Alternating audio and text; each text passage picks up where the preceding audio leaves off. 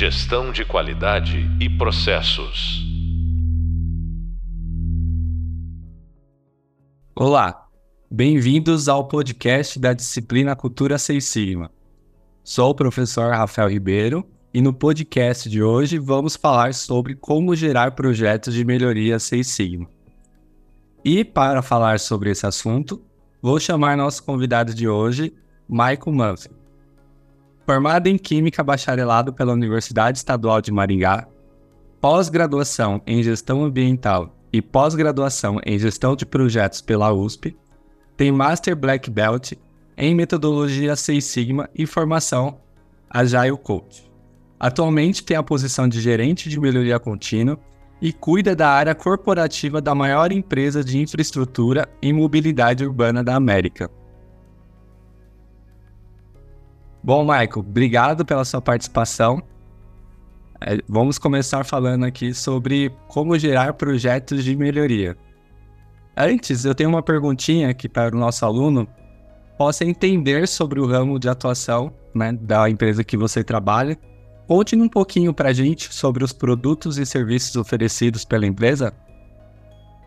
Rafa, obrigado pelo espaço. É, obrigado a todos por estar compartilhando esse, esses, essas dicas sobre Seis Sigma. Bom, é, como você comentou, sou o Maicon, né? Faço parte hoje da, da empresa chamada CCR. É, hoje ela, ela trabalha com mobilidade urbana. A gente falava antes é, infraestrutura e transportes, mas na verdade nós movimentamos as pessoas em diversos modais. É, nós temos hoje as concessões de várias rodovias, então Bandeirantes, Ayanguera, nós temos a concessão do metrô de São Paulo, linha 4, linha 5, linha 8. Temos também concessão de aeroportos, aeroporto de Belo Horizonte. Em torno nós temos 20 aeroportos, é, VLT do Rio de Janeiro, as barcas do Rio de Janeiro, metrô de Salvador. Então, assim, quando uma pessoa precisa se movimentar, seja qual modal, se for de trem, se for de carro, se for de avião, a, a CCR ela está ali ajudando essa pessoa a se locomover melhor por esses meios, tá? E o nosso desafio é fazer com que, e melhoria contínua, né? É fazer com que essa pessoa se locomova cada vez melhor, mais rápido, mais fácil e mais barato.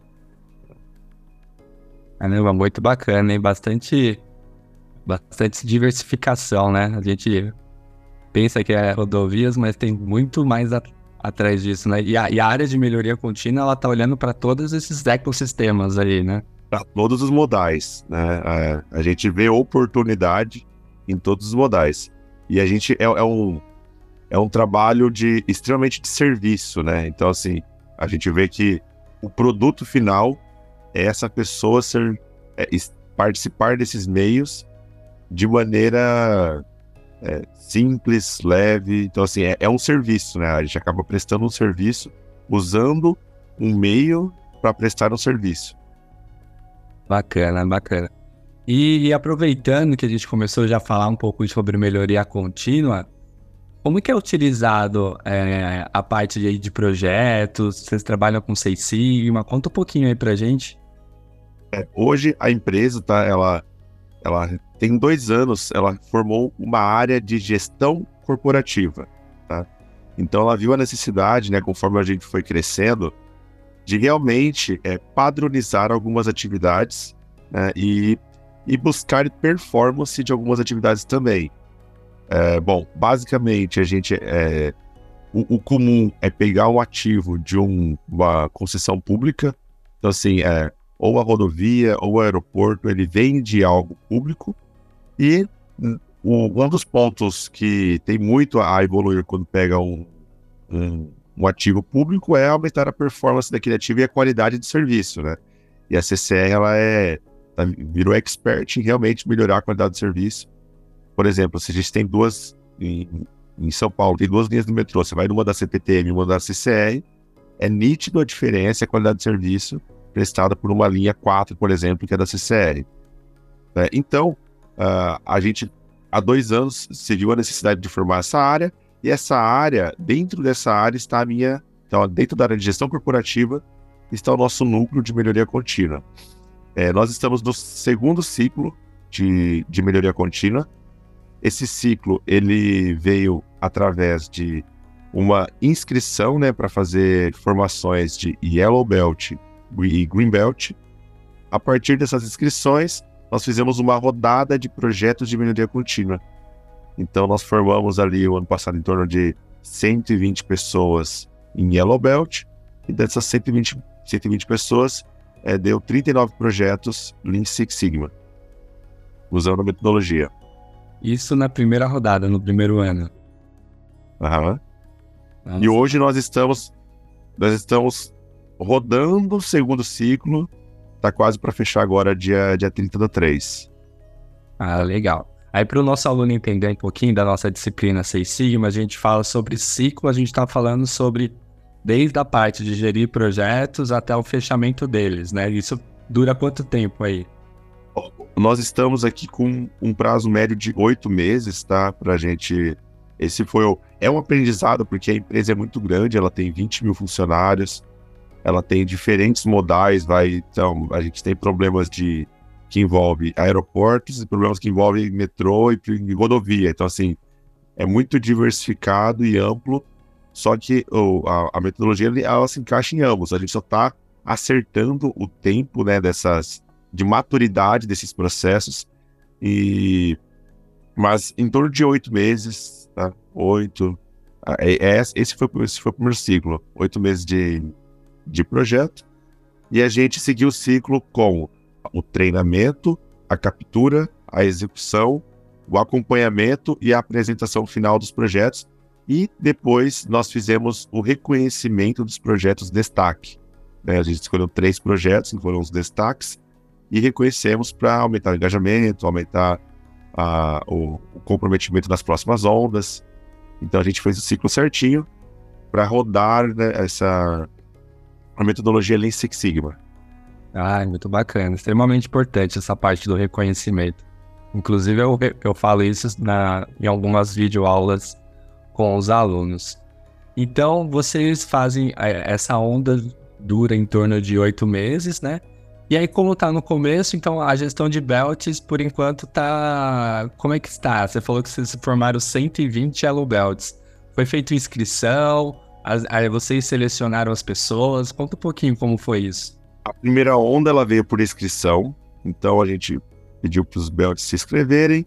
É, no, nós realizamos duas turmas de Green Belt também, tá? Uma turma menor com esses Yellow Belts destaques só que pela dimensão da companhia, né, em torno de 20 mil funcionários, nós, a, a gente viu a necessidade de criar uma turma EAD. Né? Então a gente fez um White Belt, está disponível para todos os colaboradores da, da empresa. A empresa tem uma plataforma EAD, nós gravamos esse curso e hoje toda pessoa que entra, desde o, de um assistente, um agente, ele entra e ele já, ele já passa por essa formação white belt, tá? Porque quando uma empresa ela não tem esse, é, não é muito habitual no mundo Seis Sigma, as pessoas na verdade elas acabam não conhecendo a metodologia. Então a gente viu uma porta de entrada ali de colocar o white belt para eles conhecerem a metodologia e aí sim a gente espera esse ano uma, uma maior uma maior turma de yellow belt, tá? Nossa. Mas, num primeiro ano, com 120 pessoas, a gente já viu que foi um, um sucesso, né? E EAD, o ano passado nós tivemos quase 3 mil pessoas fazendo White Belt EAD na, no, na, na nossa plataforma. Então, é, essa é a escadinha que a gente quer fazer.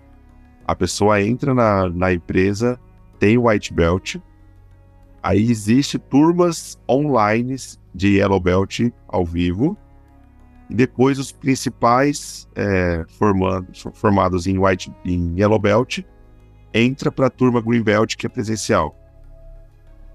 Tá? Essa é a escadinha hoje na nossa empresa. É, é, o, é o, o, começo, mas a gente já vê pessoas que se destacaram nessa, nessa trilha ali né, e foi já conseguiu seguir até o, o, o Green Belt.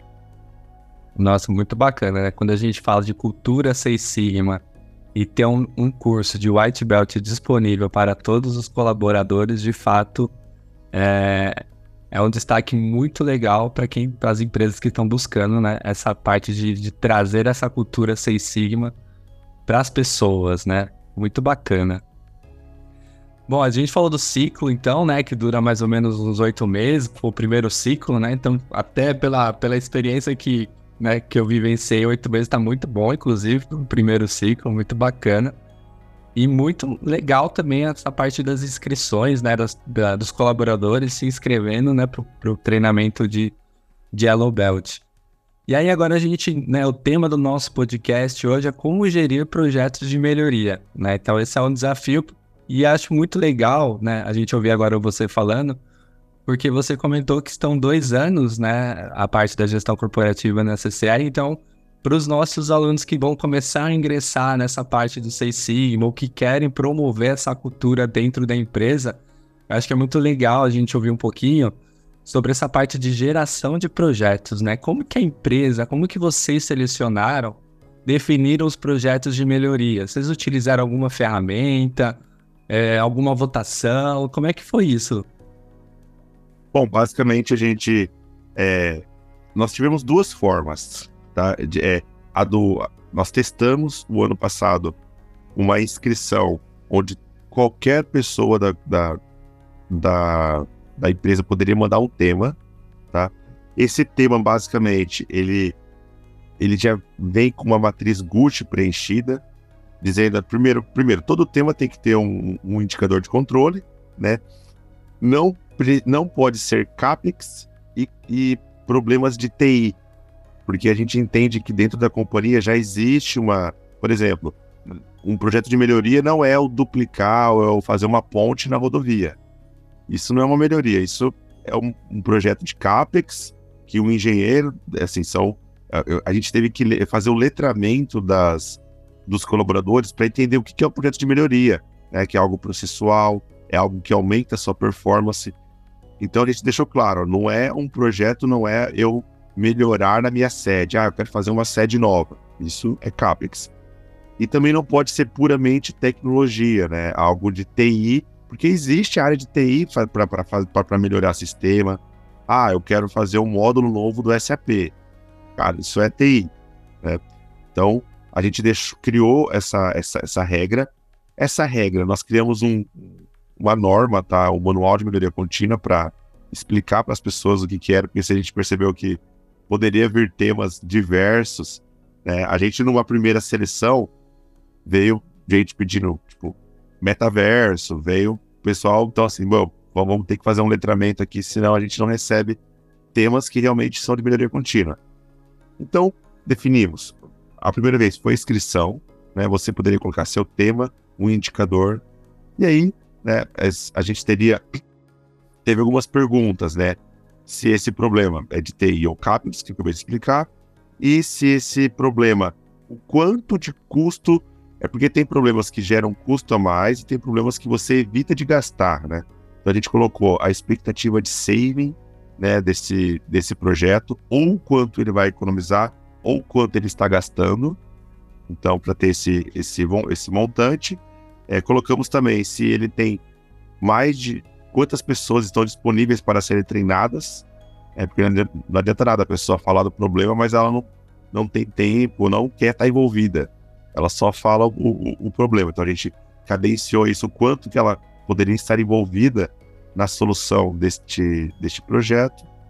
É, levantamos também o quanto de tempo, porque é, na nossa empresa o, o, tempo é muito importante, o tempo do que as coisas acontecem. Então pode ser que tenha um processo que está custando muito, mas se o tempo dele está num tempo uh, bem, bem reduzido, ou então expectativa de reduzir o tempo, esse projeto se torna importante. Né? Porque nas nossas operações, tudo gira em torno do tempo, né? O tempo de embarque, o tempo num pedágio, o tempo que o trem atrasa, nosso, o, o a, a qualidade percebida do nosso cliente é muito em torno do tempo, tá? Existe sim a qualidade de segurança, tem que ser seguro, mas o, o tempo está muito bem envolvido. Então a gente classificou de com faixas o quanto que ele reduziu o tempo daquela, daquela atividade. É, com essas três, principalmente essas três vertentes, deu uma pontuação para aquele tema, tá? Então nós recebemos diversos temas e os com base ali na nossa no nosso capacity da área de melhoria contínua também, tá? Nós cadenciamos ali que dep dependendo do escopo, geraria, geraria em torno de 40 projetos que nós conseguiríamos estar mentorando, acompanhando, treinando. Então, o, a pessoa mandou o projeto e a gente categorizou com essas tempo, saving e se a pessoa está ou não disponível para realizar esse projeto. Nossa, muito bacana. Então, pelo que eu entendi, logo que a pessoa fez a inscrição do Yellow Belt, ela já tinha que trazer todas essas informações. Mas ela tinha o treinamento, né? Ela teve o treinamento para ela poder também trazer essas informações mais, é, mais uma curadoria maior, né? Se, ela já estava brifada de muita coisa. É, e aí ela encaminhou o tema e nós recebemos em torno de um 80, 90 temas no primeiro ciclo e selecionamos 40. Nossa, que bacana. Muito legal essa parte. E, e aí fiquei com uma dúvida. Isso foi um formulário? Foi um forms que vocês utilizaram? Tem um sistema por trás disso? Como é que foi? Foi um forms. A gente... É, a companhia tem alguns canais de comunicação, Yammer, interna, né?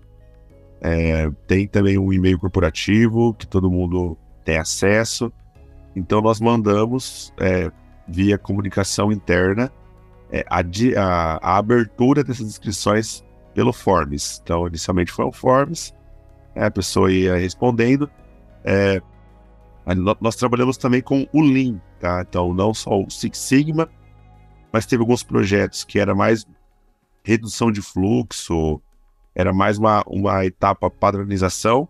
Então, nós usamos também a ferramenta do, do Lean, tá? Sem ter que uma uma base de, de uma coleta de dados muito grande. A gente viu que existiam problemas grandes e problemas pequenos. Os pequenos nós tratamos com o Lean e aqueles problemas que tinha que ter estudo, tinha que ter um pouco mais de base de dados, tratamos com, tratamos com o Lean Six Sigma. Ah, bacana.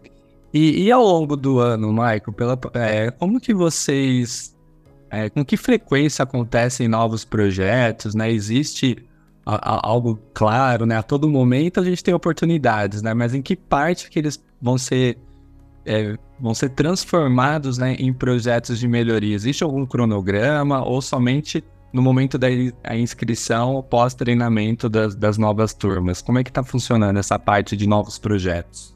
Hoje a gente está vindo numa, numa, pegada um pouco mais flexível. Então, assim, existe sim um ciclo formal, mas né, no decorrer o mundo é tão dinâmico, né? Então, pode ser que o projeto mapeado no começo do ano, no meio do ano, já não faça mais sentido. Então, a gente entende que esse rito de ter um ciclo é importante para ativar muita, muitas pessoas que é, tá na zona de conforto ou uh, precisa de um empurrãozinho para fazer os projetos. Beleza.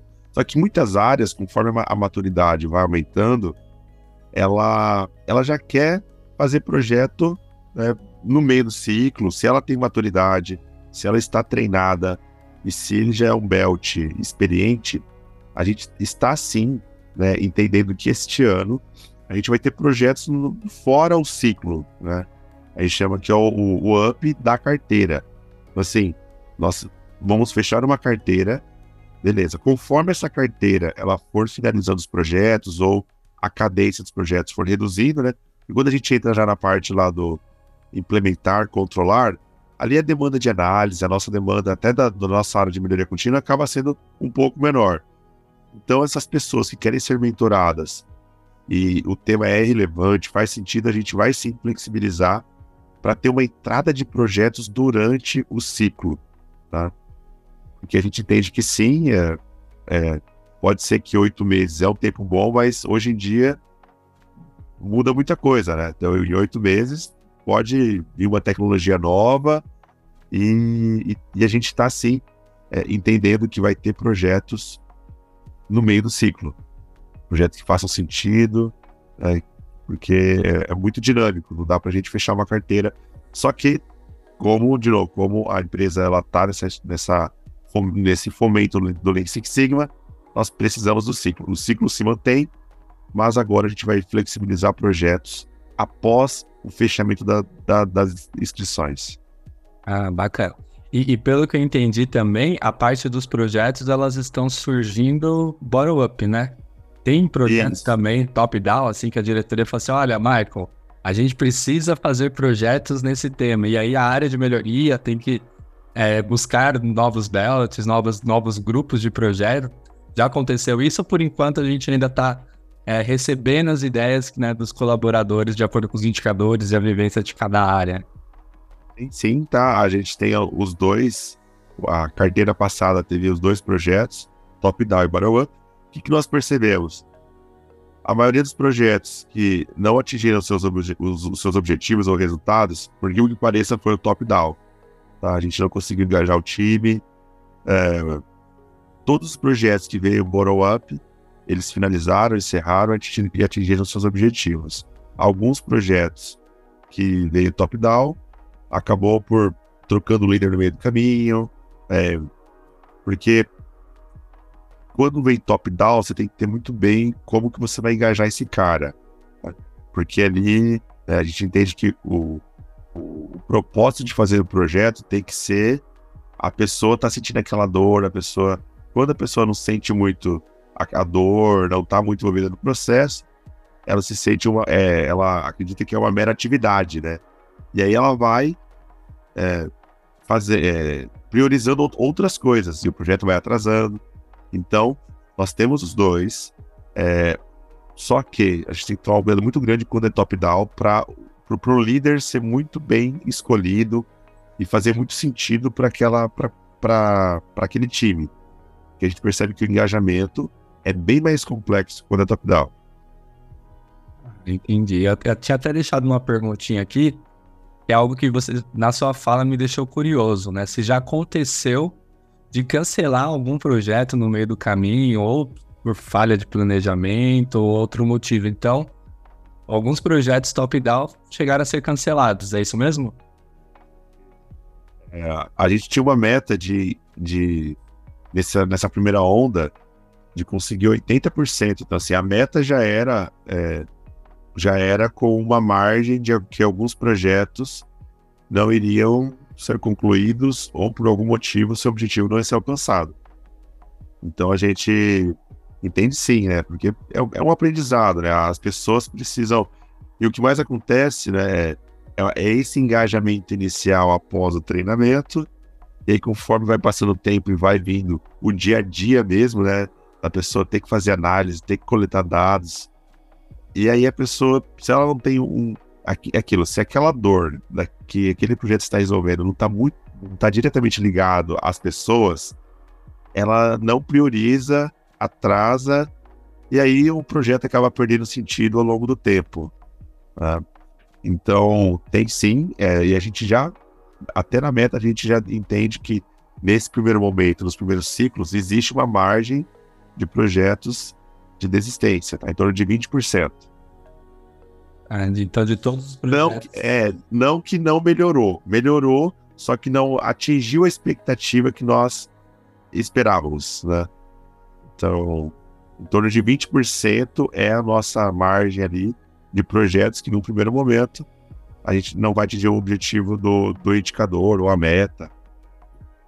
E, para, e, para... e, teve projetos que vocês cancelaram, mudaram de rota, ou, por exemplo, ah, abrimos, começamos com 89 projetos e terminamos com 85. Vai, os quatro projetos é, não fizeram sentido a partir do momento que a gente começou a fazer a coleta de dados. Teve alguma experiência parecida com essa? E a maioria foram projetos voltados para a parte de TI, que a gente teve uma aquilo, uma sinergia com outros com outras frentes da companhia. Né? Então aquele projeto, a gente já tinha lá a premissa que projetos que envolviam TI é, não seriam selecionados, mas no meio do caminho a gente descobriu que era TI.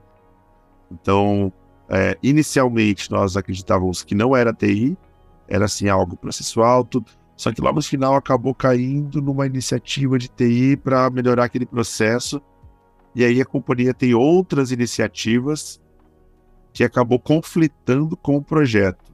É, não que é, o que foi levantado não foi feito, foi que outra área da empresa já estava conduzindo aquela melhoria. Né? E a gente, pela empresa ser dinâmica e ter muitos setores, a gente vai descobrir no meio do caminho que aquilo que nós descobrimos, na verdade, já, já existia um plano para sanar aquela dor. Então não fazia sentido seguir com o projeto. Então nós tivemos em torno ali de cinco projetos de que envolvia algum no final tinha alguma relação com TI e já estava sendo conduzido pela outra área. Então a gente é, finalizou o projeto e entregou para aquela área todas as análises feitas no projeto, entendeu? E nós não acompanhamos mais. Ah, isso faz parte do aprendizado, né? Principalmente quando é, os projetos são inscritos pelos colaboradores, né? Às vezes pode ser que eles não tenham tanta é, comunicação com o que está acontecendo, né? Ainda mais numa empresa tão grande. E aí pode acabar tendo duplicidades e a melhoria contínua é uma, é uma área que ajuda também nisso, né? A, a, a trazer sinergia né, entre todos os departamentos e buscar um único rumo, né? Que é a melhoria contínua e a, a melhoria dos resultados, né? sensível aí. Aquela, aquele cara que diz que vai começar com 100%, ah, é, vai se frustrar no meio do caminho, cara, porque no final são pessoas fazendo a melhoria, né? E pessoas têm sentimentos, pessoas têm conflitos, pessoas têm, têm outras prioridades no meio do caminho. Tem que ser as pessoas têm que se engajar e ser motivadas o tempo inteiro. Tem que fazer sentido. É, tem que ter um, um, uma área suportando essa pessoa. Se ela se sentir sozinha, ela já para de fazer também. Então tem muitas variáveis, né, fora o, o, o, o tema do projeto em si, que são a variável, a, a variável pessoa. E só essa pessoa pode ter N motivos pra, para não fazer mais o projeto, ou fazer mais que um, fazer muito bem, fazer mais rápido. Né? Então, no final, você tem que tomar muito cuidado com os belts, né? Você tem que selecionar e é, engajar e dar muito suporte para o belt. Esse cara, o potencial dele pode extrapolar a sua, a sua expectativa ou então jogar contra e o projeto ter que ser paralisado. Então a gente tem sim muito cuidado com os belts, sabe? Um canal de comunicação toda hora, tem que estar tá falando, tem que estar tá junto com as, na, nas reuniões de mentoring que a gente tem aqui para mentorar esse cara, ó, qual que é a sua dificuldade, você está com acesso ao. A gente usa aqui uns softwares que, que ajudam o Visage, o Minitab, o Miro. Então, assim, tem que dar suporte para ele também, não pode deixar esse cara sozinho no meio do caminho. Que aí, aí a gente vai aumentando a taxa de sucesso né, desse projeto. É muito bacana. Eu costumo dizer também na aula que a melhoria contínua é feita de pessoas, por pessoas e para pessoas, né? Então é extremamente. É, não existe o chat GPT do, do Lean Six Sigma ainda. Você coloca o problema, ele, dá, ele já dá o plano, a solução, as análises. Por enquanto, são pessoas que têm que fazer isso.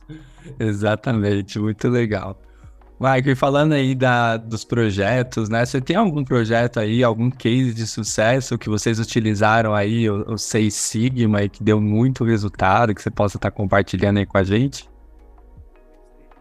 Exemplos, né? Por exemplo, a gente teve é, uma. A gente tem setores com, com dados, tá? Então, assim, a gente segue na premissa que quando a gente não tem na, muitos dados, a gente acaba tomando algumas iniciativas ou ações com base em opinião, com base em feeling. E o Lean Six Sigma ele vem para tirar um pouco isso, né? Colocar dados e entender melhor como que está funcionando os problemas, né? Entender quais são as variáveis que serão priorizadas, serem tratadas. E a gente tem sim muitos dados, né? De, de por exemplo, um projeto de, sobre motivos de atraso no metrô. Né? Foi, foi um, dos, um, dos, um dos projetos. A gente tinha uma grande base de dados, porque tinha um problema que acontece que o, o, met, a, o metrô ele pode atrasar por diversos motivos. Um dos motivos chama falsa parada. É, o trem tem um dispositivo que, se tiver alguma coisa na frente do trem, é, esse dispositivo lê esse, esse, esse item e o trem para, por motivo de segurança. Só que, muitas vezes, essa leitura a gente chama de falsa ocupação, não tem nada. Só que o sensor lê, acha que tem alguma coisa e não tem. E a gente foi entender né, essa, essas micro paradas desse, do, do, do trem e do metrô, e a gente viu que, por, por sorte, né, esse sensor ele guarda todos os dados de hora, dia, de é, qual era o trem, qual era a frequência que esse sensor estava operando naquele momento. Então, com o cruzamento de hora, dia, trem, a gente começou a, a levantar algumas hipóteses do que seria, né? Por exemplo, o pessoal achava que era um, dois ou três trens que tinham mais falhas. Só que como esse sensor ele guardava o número do trem, a gente viu que a distribuição das falhas era uniforme. Então, a, o problema não estava no trem, porque se todos os trens falham, é, não existe um trem específico, né? A gente tem dezenas de trens, então é, dificilmente todos os trens estão seria mais e esse sensor ele fica fora do trem, né? Ele fica na, na linha. Então a gente viu, pô, o problema já não está no trem, está no sensor. Só que a gente já eliminou um milhão de variáveis, né, de operador, de tecnologia do trem. Vamos para o sensor. Tá, o sensor ele grava o quê? Ele grava a hora. Então a gente, quando a gente colocou a hora, a gente, será que em dias de chuva é, tem mais falhas? Então a gente conseguiu, como gravar hora e gravar dia, a gente cruzou com base de dados nos dias que chove, a viu, pô, será que. Então, assim, foram várias análises, e aí decorreu, ah, será que a frequência, tinha vários sensores operando em, em frequências diferentes. Seja, será que esse sensor que está numa frequência diferente, ele não dá a falsa, a falsa ocupação? Também com a base de dados. Cara, foram N, N análises até que a gente achou algumas causas possíveis, né? Uma causa raiz. Implementamos um plano e hoje é, esse projeto reduziu, por exemplo, é, nós tínhamos 70 e poucas paradas no mês, caiu para 5, 6 paradas. Então teve uma redução é, bem grande, né? Esqueci a, a, porcentagem aqui agora, mas foi de 70 para 7. Né? Foi uma redução. Tudo isso com base nas análises né, dessa, desse time que fez o treinamento de Lean Six Sigma e pôde ter essa capacidade técnica de analisar, né, de sair do achômetro. Que antes pô, tinha falsa, falsa ocupação, mas o pessoal convivia com isso por achar que não tinha, não tinha nada, nada a fazer, né? Uhum. Mas aí quando você vai olhando os dados, você vai derrubando algumas alguns dogmas que eles dizem, ah não, é o trem, ah não, é o operador, não tinha nada a ver, entendeu? Era no sensor, e a gente descobriu que o sensor operando numa frequência X, ele não dá essa falsa ocupação. E a gente aumentou. Aí teve coisas básicas também, como o plano de limpeza, a proteção desse sensor, que é, tinha que sensor que nunca falhava. A gente foi, pô, na hora, quando teve os dados, por que, que esse cara não, não, não está falhando? Vamos lá ver ele. Então a gente via que ele era protegido pelo vento, né? Ele não, não tinha. Não, não, não, passava vento por ele. Então, é, os dados né, e as análises ajudou a gente a traçar um plano mais assertivo porque o pessoal sempre trabalhou em falsa ocupação, só que nunca teve o resultado esperado. Entendeu? E agora, com as análises e outras, sempre monitorando o indicador. A quantidade de falhas a gente acompanhou mensalmente. Né? E isso, na verdade, não era, não era habitual, esse acompanhamento das falhas. A gente vê que o conhecimento atrelado a uma base de dados, atrelado ao acompanhamento do indicador e atrelado com pessoas motivadas e engajadas a procurar e analisar a causa raiz, é, basicamente foi o, o sucesso desse projeto. É, e a gente tem outros menores, mas esse eu acho que mostrou bem que algumas premissas que, eles, que existia, só que era só opinião, né? Não era baseado em dados nenhum. A gente começou com os dados e começou a derrubar muitas causas raízes que, na verdade, não, não existia. Nossa, que bacana. Foi um ganho bem significativo, além da quebra de paradigmas, né? Que bacana. E, assim, e... qualquer segundos no metrô de São Paulo, no metrô de São Paulo leva milhões de passageiros. Acho que todo, muito, muito, muita gente agradeceu os segundinhos ali que a gente conseguiu adiantar a, a chama o headway, né? Adiantar a chegada do trem a estação. É, os alunos de São Paulo devem estar curiosos em saber mais sobre esse projeto, hein, Michael? E, e foi muito bacana também é, a, a, parte da coleta de dados, né? Então, vocês tiveram uma etapa a medir de, do, dos sonhos, né? Que já, tavam, já tinha bastante dados e aí um analisar mais, mais trabalhoso, né? E a gente percebe que por alguns setores, tá, a gente está numa evolução de maturidade para realmente ter dados, né? A gente vê que a, a, o Lean Six Sigma ele dá ferramentas para a gente criar matrizes, GUT, né? Quando você não tem uma base de dados muito rica, você cria alguns mecanismos de quantificar até a opinião das pessoas, né? É, mas a gente está numa evolução dos departamentos, das áreas, começar a medir os dados, entendeu? Começar a ter um. A, porque hoje, muitos desses dados são retirados automaticamente por N ferramentas. Não precisa mais ter uma pessoa numa, numa planilha, né? Tem ali a indústria 4.0 e você consegue automaticamente gerar uma base de dados né, sem que um, um, humano tenha que, tenha que coletar. Então, o ganho de todo o projeto é, quando a gente chega na fase medir e não entende que não tem dados suficientes, pode surgir um legado bacana ali para estar tá fazendo alguma coisa da, da né, de, de automação, para coletar dados. Né? Para a gente cada vez mais enriquecer as discussões, as, as, análises. Mas não é tão habitual, tá? Numa empresa que hoje não tem o Six Sigma, não tem essa maturidade, a gente vê que esse campo de dados não é tão habitual. Então a gente, como melhoria contínua, tem que fomentar. E não é necessário sim, por mais que. Porque você começa a deixar a sua opinião de lado e a tomar decisões mais assertivas. Ainda não é um terreno totalmente fértil, mas a gente já tem algumas áreas que estão se movimentando para ter mais dados. E, e, falando um pouquinho fora empresa, né? Como é que você enxerga o, o Lean Six Sigma, né? Dentro desse cenário atual, com tantas metodologias e ferramentas novas, né? É, o Lean Six Sigma, ele é uma caixa de ferramenta, né? Eu até uh, falo aqui pro pessoal, quando eles terminam o curso de Greenbelt, eles falam, Michael, mas é muita coisa, muita. Eu pessoal, trate isso como uma caixa de ferramenta.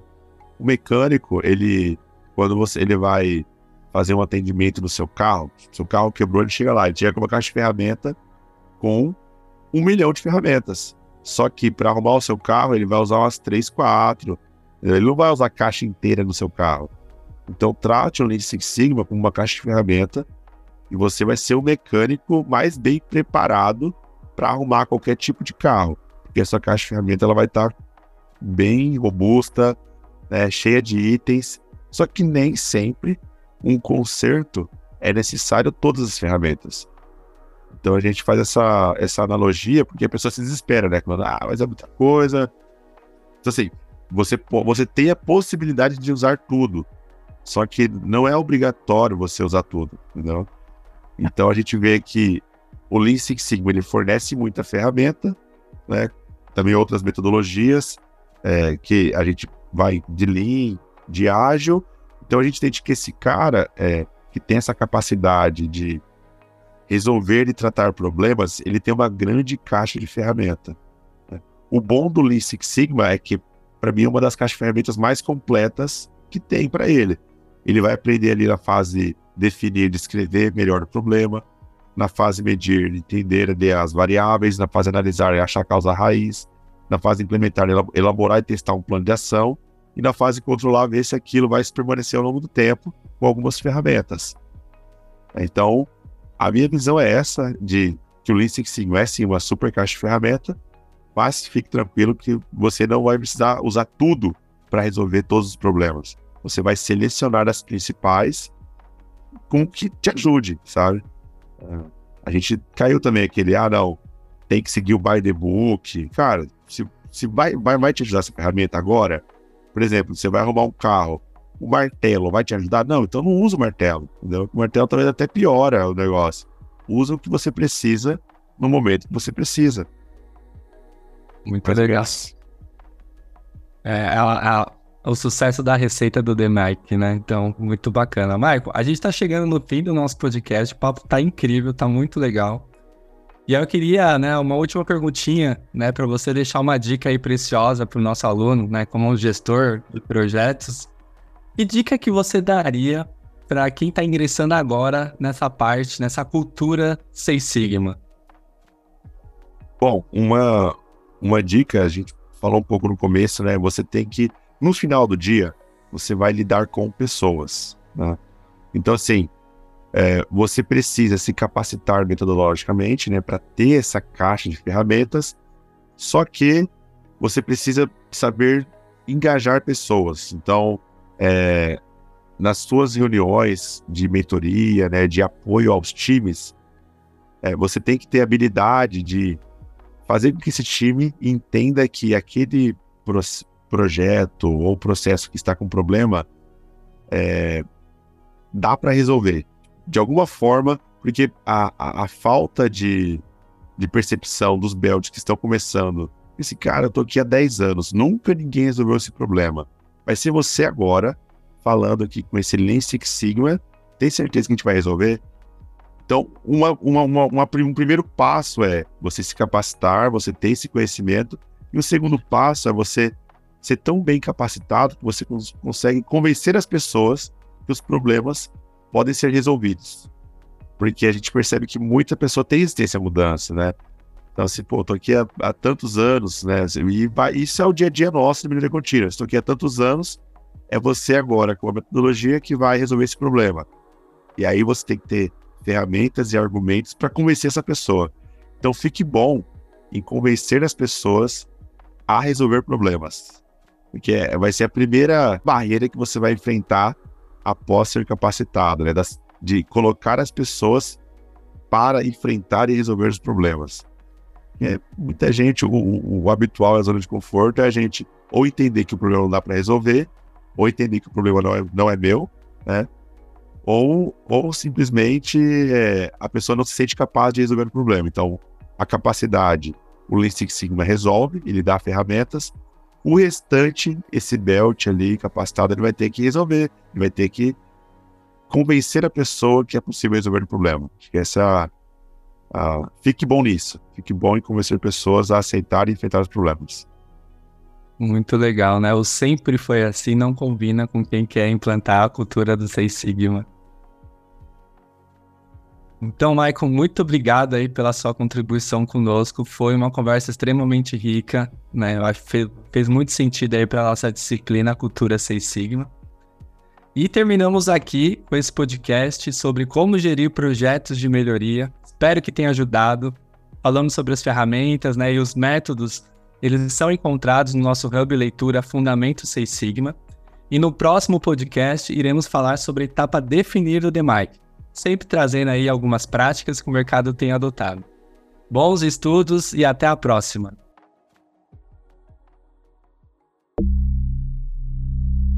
Gestão de qualidade e processos.